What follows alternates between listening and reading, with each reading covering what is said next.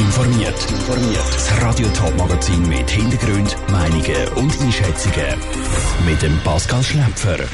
Wieso sich der ehemalige SVP-Präsident Konrad Langhardt der CVP-Fraktion im Zürcher Kantonsrat anschließt und was für oder gegen die Initiative für mehr bezahlbare Wohnungen spricht, das sind zwei von den Themen im Top informiert.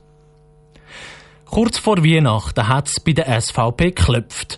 Nach 33 Jahren hat der ehemalige Präsident von der SVP Kanton Zürich, Konrad Langhardt, der Partei den Rücken gekehrt. Seitdem ist er ohne Partei und ohne Fraktion im Kantonsrat gehockt. Nur knapp einen Monat später hat er bei der CVP ein neues Zuhause gefunden. Vorläufig ist er aber nur in der Fraktion und nicht in der Partei. Stefanie Brändle hat vom Politolog Louis Perron wissen, ob der Wechsel nicht ein bisschen schnell gekommen ist. Ja gut, wenn man natürlich im Kantonsrat will, wirklich politisch aktiv sein, dann hilft es natürlich, wenn man in einer Fraktion ist. Sonst kann man einfach sehr, sehr wenig Einfluss nehmen. Von dem her, sich da irgendeiner Fraktion anzuschliessen, momentan ja noch als Parteilose, ist schon pragmatisch und macht eigentlich Sinn. Er tritt nur der CVP-Fraktion bei, bleibt also parteilos. Macht das Sinn, nur in der Fraktion zu sein und nicht in der Partei? Ja, das macht schon Sinn. Er hat ja eine lange Zeit in der SVP hinter sich. Dass er jetzt da vielleicht nicht in eine andere Partei will, ist irgendwie noch nachvollziehbar nach dem schwierigen Ende dort. Aber wenn man will politisch aktiv sein im Rat, dann macht es Sinn, wenn man in einer Fraktion ist. Und offensichtlich sagt er, dass er sich bei der CVP am wohlsten fühlt, weil es klar bürgerlich ist, aber äh, grüner, umweltsensibler als die SVP. Er geht jetzt von einer grossen SVP-Fraktion in die kleine CVP-Fraktion. Was hat das für Vor- oder eben auch Nachteile? Ja, in kleineren Fraktionen ist es natürlich auch familiärer und man kann mehr Einfluss nehmen, man redet miteinander, das ist irgendwie überschaubarer.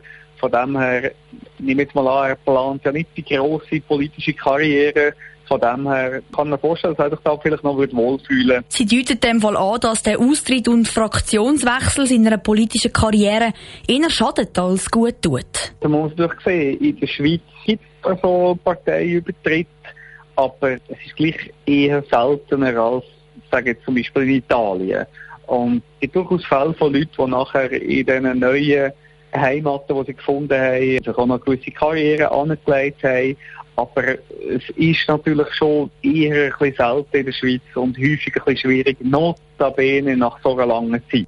Der Politologe Louis Beron im Interview mit der Stefanie Brändle. Dass der Konrad Langhardt der CVP einmal noch beitritt, hat er nicht ausgeschlossen. Bis jetzt sei es aber noch kein Thema gewesen. Es hängt davon ab, ob er den nächsten Kantonsratswahlen nochmal antritt oder nicht. Wer in einer beliebten Stadt wie Winterthur oder St. Gallen eine günstige Wohnung sucht, der kann unter Umständen lang suchen. Es gibt nämlich immer weniger günstige Wohnungen. Darum ist die Initiative für mehr bezahlbare Wohnungen lanciert worden, wo der Sonntag vors Volk kommt. Vivien Sasso. Weil der Referenzzinssatz gesunken ist, sollten die Wohnungen in der Schweiz eigentlich immer günstiger werden. Das tun sie aber nicht. Im Gegenteil. Die Wohnungen werden immer teurer. Die Initiative für mehr bezahlbare Wohnungen will darum, dass zukünftig 10% von allen neuen Wohnungen von Wohngenossenschaften gebaut werden, erklärt Nathalie Imboden vom Schweizer Mieterverband, wo die Initiative lanciert hat. Wenn die Wohnungen bauen, sind die etwa 20% günstiger als das, was auf dem Markt ist. Das zeigt sehr deutlich, man kann Wohnungen bauen, die günstiger sind.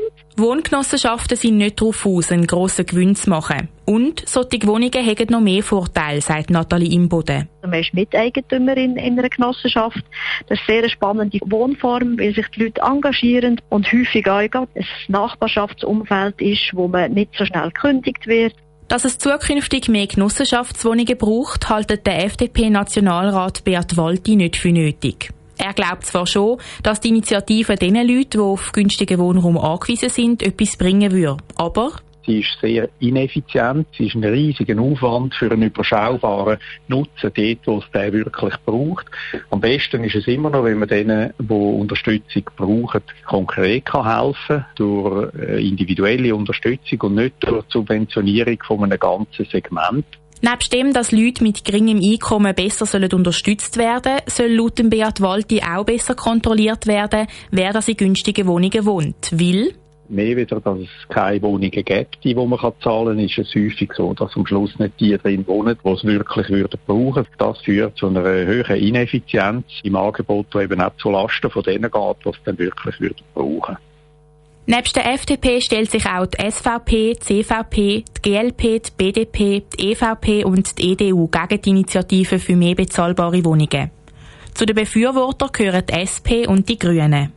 Vivian Sasso hat berichtet. Ob die Initiative angenommen wird, bestimmt das Schweizer Stimmvolk dann am Sonntag.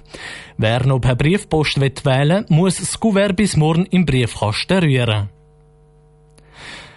Das Jahr haben die US-Amerikaner die Möglichkeit, zum einen neuen Präsident zu wählen.